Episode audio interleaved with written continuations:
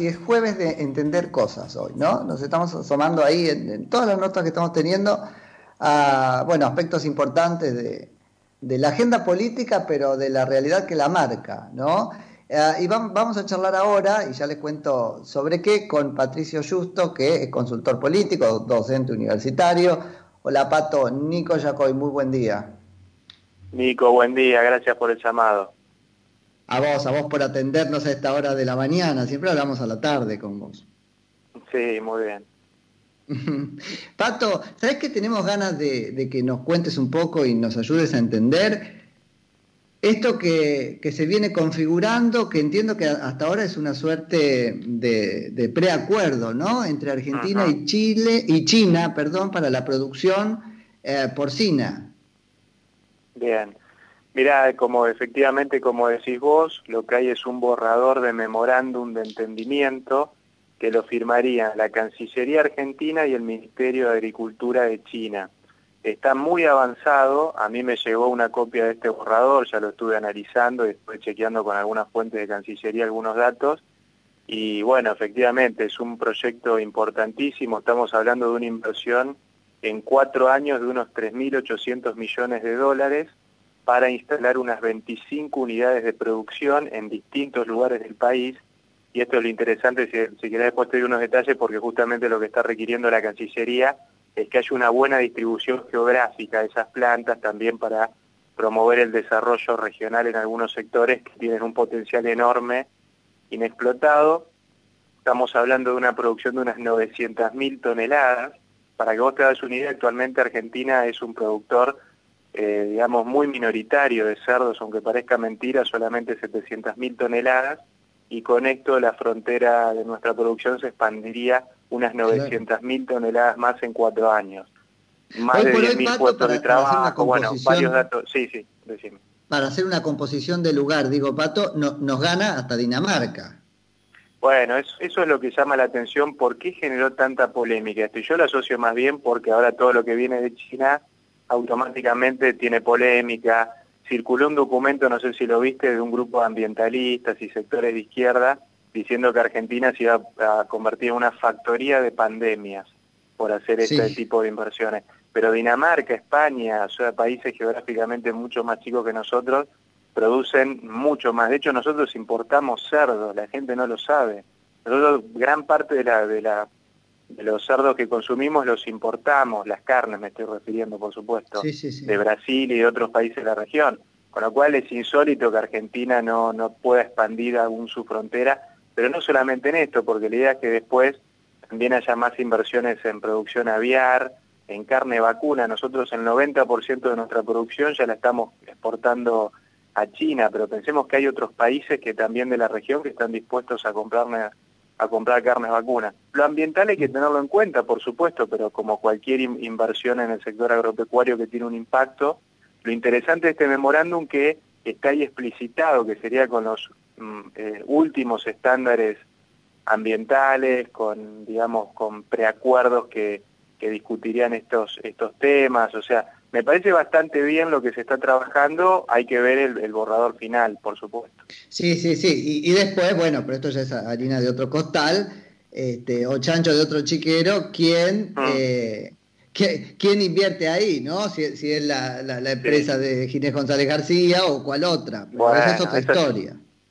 Eso es muy interesante verlo. Lo bueno de este memorándum, me parece, que ya explicita que, tiene que haber consorcios eh, binacionales, o sea, vienen las empresas chinas, que son las que efectivamente van a poner la plata, pero tienen que asociarse con empresas locales. Va a ser muy interesante ver, como decís vos, cómo es el proceso de selección de esas empresas locales, ¿sí? Hmm. Va a haber licitaciones, va a haber, lo va a manejar, lo van a manejar los gobiernos provinciales, ¿no? Eso eso no está claro todavía y creo que es el punto que se viene en discusión. Más que lo ambiental y toda esta polémica me parece muy inflada que se ha generado, viene eso. ¿Quiénes son y dónde, no? Porque esto de Ginés no lo digo casualmente, él tiene una no, absolutamente. Totalmente, totalmente, porque ya sabemos que esto ya ha pasado anteriormente, ¿eh? se firman estos memorándum y después ya están los negocios armados de antemano y cuando se anuncia ya está todo cocinado, ¿no? y quedan muchos productores afuera. Y la verdad que en, nuestro país, a ver, la mayor parte de la producción, como vos sabés, está concentrada en provincia de Buenos Aires, Entre Ríos, Córdoba y un poco Santa Fe, pero hay otras provincias del interior que tienen potencial para estar produciendo, eh, en, digamos, en mucha escala cerdos y bueno, eso hay que ver, sería muy interesante que, como dice este memorándum, se favorezca una buena distribución geográfica de estas inversiones. Para aprovechar el espacio que tenemos nosotros en nuestro país, ¿no? También va por ese lado. Totalmente.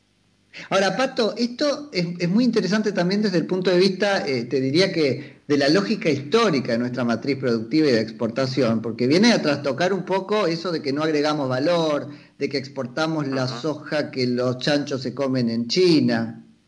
Claro. Vos fíjate, Nico, que nosotros todavía China, es insólito el país, siendo Argentina todo lo que podemos producir, más del 60% de lo que le exportamos es por otro de soja.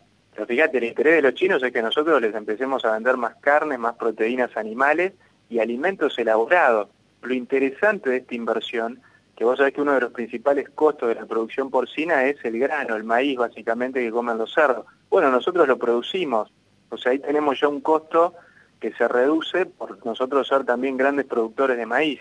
Así que es un desafío nuestro, no tiene que venir otro país a decirnos a indicarnos esto, porque nosotros ya lo sabemos, es un desafío que nosotros sabemos que tenemos el potencial y simplemente tenemos que hacer una buena estrategia productiva en ese sentido. En paralelo te cuento otra cosa que me parece positiva, ahí la Cancillería estuvo trabajando un mapa de mercados potenciales en el mundo, donde se identificaron más de 60 mercados que hoy nosotros no estamos, digamos, aprovechando y podríamos eventualmente empezar a vender productos. Ahora, eso va de la mano de un plan integral, o sea, los productores no se van a poner a invertir en un contexto donde no hay ninguna certidumbre. Ahora con esta renegociación de la deuda sería como el primer paso, pero ahí falta un plan de incentivos fiscales y crediticios. Aunque parezca mentira, los productores de algunos sectores no la están pasando para nada bien en este contexto. Entonces falta eso también. Sí, y eso bueno, habrá que ver, ¿no es cierto?, qué es lo que pasa. Eh, Obviamente la no, tenemos buenos antecedentes. Claro. obviamente estamos en un contexto muy negativo, no solamente local, sino mundial, pero ¿qué es lo que quiere, digamos, el gobierno? Todavía no está muy claro. ¿sí? Se ven estas señales, estas cuestiones, pero no está claro. ¿Es un amigo, es, digamos, es un aliado o es un enemigo del campo? Yo creo que esa mm. pregunta todavía no, no está muy clara. Pues fíjate que salió Juan Cabandier, salió Juan Cabandier, que es un ministro, te estoy hablando del ministro de Ambiente, del mismo gobierno, a contradecir a Solá, a criticar el acuerdo en el que estaba avanzando el canciller Solá por la producción porcina. Entonces no está claro, o sea, no está claro efectivamente cuál es la postura del gobierno, si es que hay una postura unificada en este y en tantos otros temas, ¿no? Que vos seguramente estuviste hablando estos días. Sí, sí, sí, sí, totalmente. Ahora, para, para, hacernos entonces un poquito más de esta historia, sería una inversión en establecimientos puntuales, con inversión binacional, este, y por lo tanto uno podría pensar que para grandes empresas todavía no implicaría en sí mismo, al menos directamente, este, algo de lo que pueda prevalerse eh, el productor mediano o chico. Mira, no necesariamente, ¿sabes por qué? Ahí se estima que más o menos cada una de estas 25 unidades va a tener unos 150 millones de dólares de inversión inicial. O sea, uno ya se puede imaginar que es algo bastante grande. Pero acá el desafío es que se hagan consorcios de pequeños productores como ya existen. Nosotros ya tenemos consorcios de productores porcinos. Si vos, te, si vos haces un consorcio y te asocias con otros, ya estás en la escala para poder ser la contraparte en estas unidades que efectivamente van a ser bastante grandes en producción por una cuestión de eficiencia, ¿no? Del manejo de los efluentes, un montón de cosas que hacen que tengan que ser bastante grandes, porque estamos hablando de unas 12.000 madres en cada unidad. Pero ahí el tema, no, China no está poniendo una precondición de que se quiera asociar con, un, con una empresa grande de Argentina. De vuelta ahí es trabajo de nuestra parte, de nuestro Ministerio de Agricultura, eh, de la Asociación de Productores Porcinos, que ya me imagino que estarán trabajando ¿no? en esto. Sí, es de suponer que sí. Ahora, me imagino. Esto no, no, sé, Pato, si tenés información vos, pero la, la técnica es más o menos la de un feedlot. Sí, es, un, es, es una técnica parecida a eso. Ojo que yo no soy experto en esto, justo hoy que es el día del ingeniero agrónomo, estaría bueno que por ahí le pregunten a alguien eh, experto en esto. Son plantas eh, tipo feedlot, alimento balanceado, biodigestores, son criaderos de ciclo completo, o sea, todo, de que nace el cerdo hasta que se produce, digamos, el corte, todo ahí, eh, pensado para exportación, obviamente, y lo interesante de esto para los ambientalistas, esto sin, sin laguna de fluentes, una de las cosas que más contamina que ahí estuve averiguando, es cuando se hace la laguna ahí cerrada de fluentes, esto es con procesos mucho más modernos, donde va a haber, interesante, en cada unidad un auditor del SENASA y de la contraparte sanitaria china. O sea, permanentemente auditadas van a estar, con lo cual se supone que va a ser un proceso bastante transparente y de acuerdo a la normativa, a lo más moderno que hay en este sentido, ¿no? Así que bueno, eso es el papel, ¿eh? De vuelta. Vamos a ver sí, sí, esto... Pero por lo, menos empezamos a, saber, Pato, y te agradezco por eso, de qué se trata esto de lo que se empieza a hablar tanto, ¿no? Pinta bien, lo que yo te puedo decir es que pinta bien, es interesante para Argentina, es una de las mayores inversiones probablemente que van a, venir en estos años, pensemos que no, no esperemos grandes inversiones no solo de China, de otros lugares del mundo eh, en los próximos años y creo que esto va a ser de lo más importante y va a ser un salvavidas sin dudas para muchos sectores del interior que van a tener un, un impulso muy fuerte a raíz de estas unidades productivas. Pero bueno, miremoslo, analicémoslo, auditémoslo, como dice acá en el papel, y yo creo que en ese sentido, si esas condiciones están dadas, es algo bueno, ¿no? Esto a priori. Sí, sí, sí. Pato, dos últimas cositas. Este, la primera es, ¿por qué este interés de China? Ahora sí sabemos que ellos están teniendo un problema de salubridad este, animal, vienen de una matanza infernal en términos de número de cabezas. ¿Qué, qué hay ahí? Bueno, ahí hay, hay, un poco de eso y otro poco que, bueno, históricamente China, eh, ya hace dos décadas más o menos, que es el principal productor y consumidor de cerdo. Se consume mucho, mucha carne porcina en China. ¿Qué pasa? Esta gripe porcina africana les diezmó más de la mitad de la producción. O sea, probablemente estas inversiones iban a llegar porque China viene expandiendo su nivel de consumo, pero esto de la gripe porcina los desacelera muchos de esos planes y los obliga de alguna forma a salir a países como la Argentina a impulsar estas inversiones para poder satisfacer la demanda. O sea, eso, para sintetizar, es una tendencia que viene ya de varios años, donde crece el consumo de carne porcina, pero además esta gripe que les, eh, les hizo perder más de la mitad de la producción, los dejó casi sin stock el año pasado. Así que, ojo que Brasil, hay otros países que también se van a beneficiar de esto. Brasil es Brasil produce tres veces más que nosotros cerdos, ¿no? Y también están pensando en expandir muchísimo esos niveles de producción. Pato, y lo último, te escuché decir en esta misma radio este, que es el peor momento de la relación Estados Unidos y, China. ¿Eso de alguna manera, mm.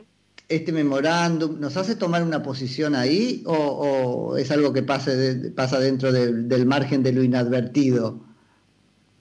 Mira, está bien tu pregunta porque efectivamente estamos en, un momento crítico y con un horizonte de muchísima incertidumbre porque no sabemos hasta dónde quiere llegar Donald Trump. Hasta ahora no parece haber límites aparentes en esa escalada que le está proponiendo con China y obviamente una China que va replicando.